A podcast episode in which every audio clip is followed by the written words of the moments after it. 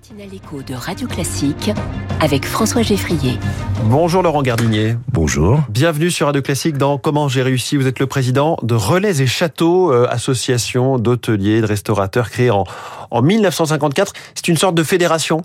Euh, oui, c'est une euh, plutôt une affiliation. Euh, il s'agit du- d'une marque Relais et Châteaux et auquel, à laquelle adhèrent, euh, d'une manière volontaire bien sûr, près de 580 membres réunis de, enfin, dans 65 pays dans le monde.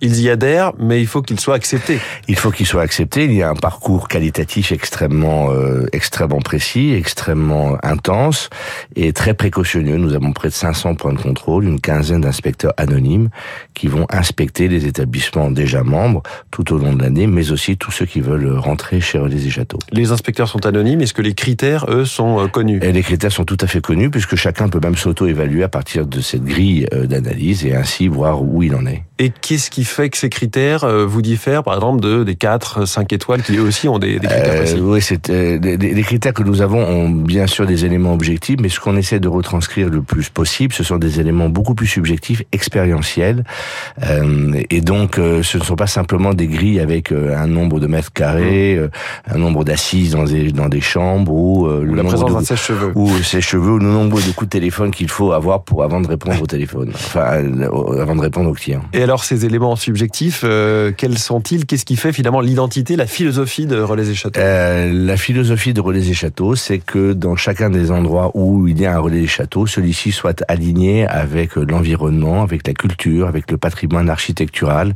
euh, de la région, du pays dans lequel il est installé. Il faut être vraiment inséré dans le tissu local. hein. Il faut être inséré dans le tissu local, que ce soit par la gastronomie, puisque nous cherchons des le meilleur de la gastronomie locale, que ce soit par les fournisseurs avec lesquels on travaille, et évidemment par le patrimoine euh, que l'on euh, que l'on retranscrit à nos clients, que ce soit par le design intérieur ou bien sûr par l'architecture. Et typiquement, quand on dit que ça doit être vraiment euh, à l'image du tissu local, vous n'êtes pas présent que en France. hein. On, on se dit euh, Relais et Châteaux, ça fait penser à Oui. quelque chose de très terroir français.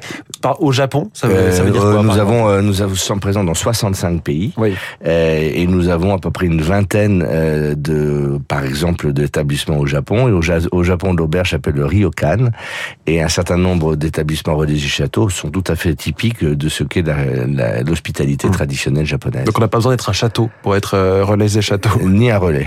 En revanche, euh, il n'y a pas forcément d'hôtel, mais il faut qu'il y ait un restaurant. Absolument, c'est la règle. Donc sur les 580 établissements, nous avons 80 restaurants qui sont qui n'ont pas de chambre. En revanche, tous nos établissements, à l'immense majorité près, ont euh, ont un restaurant et un restaurant qui doit représenter le terroir local, Qui est un restaurant gastronomique. Qui est un restaurant gastronomique. Alors euh, restaurant gastronomique quand il y a des dimensions gastronomiques, en tout cas le meilleur du local. Hum. Parce que dans à quel pays vous pensez qu'ils n'ont pas de, de gastronomie? Non, c'est pas ça. C'est que lorsque vous êtes euh, dans une euh, dans la pampa ou euh, en Argentine, euh, vous n'allez pas demander aux clients de la même chose que lorsque vous êtes à Buenos Aires. Et vous avez, euh, sur ces 580 établissements dans 65 pays, 370 étoiles Michelin. Nous sommes absolument, nous sommes de ce point de vue la plus grande organisation mondiale de gastronomie, puisque nous sommes aussi dans des pays dans lesquels le Michelin euh, n'est pas présent, mais nous avons euh, des restaurants gastronomiques de ce niveau. Comment euh, rester à la page, Laurent Gardinier, rester fidèle à vos valeurs, mais ne pas devenir un label un peu vieillot? Parce que je le disais, hein, ce nom Relais et Châteaux, il est à la fois effectivement euh, savoureux et à la fois il évoque ce terroir. Il faut pas vieillir avec, avec ça. Alors déjà en termes de, de signes, nous avons près de 500 demandes par an pour rentrer chez Relais et Châteaux, et sur ce canal de, de, de candidature spontanée, nous en prenons 7. Donc nous sommes extrêmement restrictifs. Ensuite, comment ne pas vieillir? Bah, Vous savez, c'est toujours cette formule assez classique, il faut que tout change pour que rien ne change. C'est-à-dire évidemment s'adapter en termes de commercialisation, de digitalisation de, nos, de notre marque, mais aussi et bien évidemment être attentif à ce que l'ensemble de notre réseau puisse évoluer en fonction et en même temps que les demandes de nos clients. C'est Mmh. ce à quoi nous nous attachons.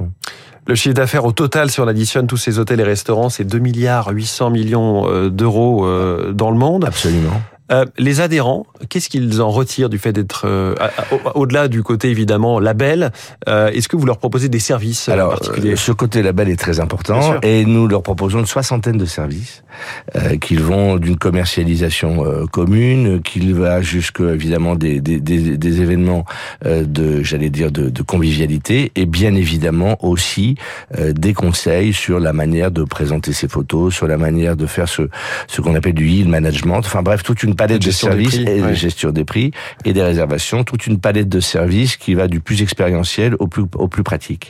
Il y a même un trois mâts hein, qui a aussi rejoint le catalogue, le Absolument, Ponant, euh, voilà, de la compagnie du Ponant. Absolument. Le marché de la clientèle euh, américaine notamment est très dynamique, Oui, très preneur de euh, ce nous, label. Nous, nous comptabilisons à peu près un million et demi de clients par an. Sur ce million et demi, nous avons la moitié de clients américains. Euh, ils se font d'Amérique du Nord. Il se trouve que nous avons près de 80 établissements représentant euh, Relais et Châteaux aux États-Unis. Et euh, cette euh, activité et la partie américaine est, donc, comme je vous le dis, partie tout à fait essentielle de notre activité puisque Mm. la marque est extrêmement connue aux États-Unis. Et côté marché de destination, quels sont les pays ou les villes euh, Euh, alors si on résume en, pays, le, le, le marché américain euh, réservé essentiellement 90% des établissements américains sont euh, occupés par des clients américains. Et ensuite vous Et, allez et là-bas, ça s'appelle Relais et Châteaux ou la marque est... ça s'appelle totalement relais Mm. et château et ça ne pose aucune difficulté. En revanche, en Europe, vous avez deux grands pays de destination, ça va pas vous étonner, l'Italie et la France. Est-ce que euh, vous implantez en Inde, en Chine, c'est envisageable Nous avons neuf établissements en Chine et nous en avons une dizaine, un petit peu plus qu'une quinzaine en, en Inde, donc nous sommes présents. C'est vraiment des destinations sur lesquelles vous travaillez? Oui, la, la- la volonté pour nous, c'est d'abord de trouver des établissements disponibles qui correspondent à l'ADN de Relais et Châteaux, et c'est pas d'avoir une implantation pour le plaisir de s'y implanter. Hmm. Euh, à terme, donc 580 établissements aujourd'hui, vous nous avez dit à quel point vous étiez sélectif, pour, Oui. euh, vous n'acceptez pas tout le monde, mais est-ce que le but est quand même de faire rentrer, euh, j'allais dire le plus possible, euh, en tout cas plus d'établissements Nous n'avons pas de numerus clausus à la hausse comme à la baisse. Ce que nous cherchons, c'est trouver des établissements qui conviennent à ce qu'est Relais et Châteaux, pointe à la ligne. Il y en a, tant mieux. Il y en a pas, on ne va pas les chercher. Donc il n'y a pas un objectif 1000 ou... Non. Laurent Gardinier, merci beaucoup, Merci président infiniment. de Relais et Châteaux. Merci d'être venu ce matin en direct dans Comment j'ai réussi. Très bonne journée. Merci. Il est 6h15.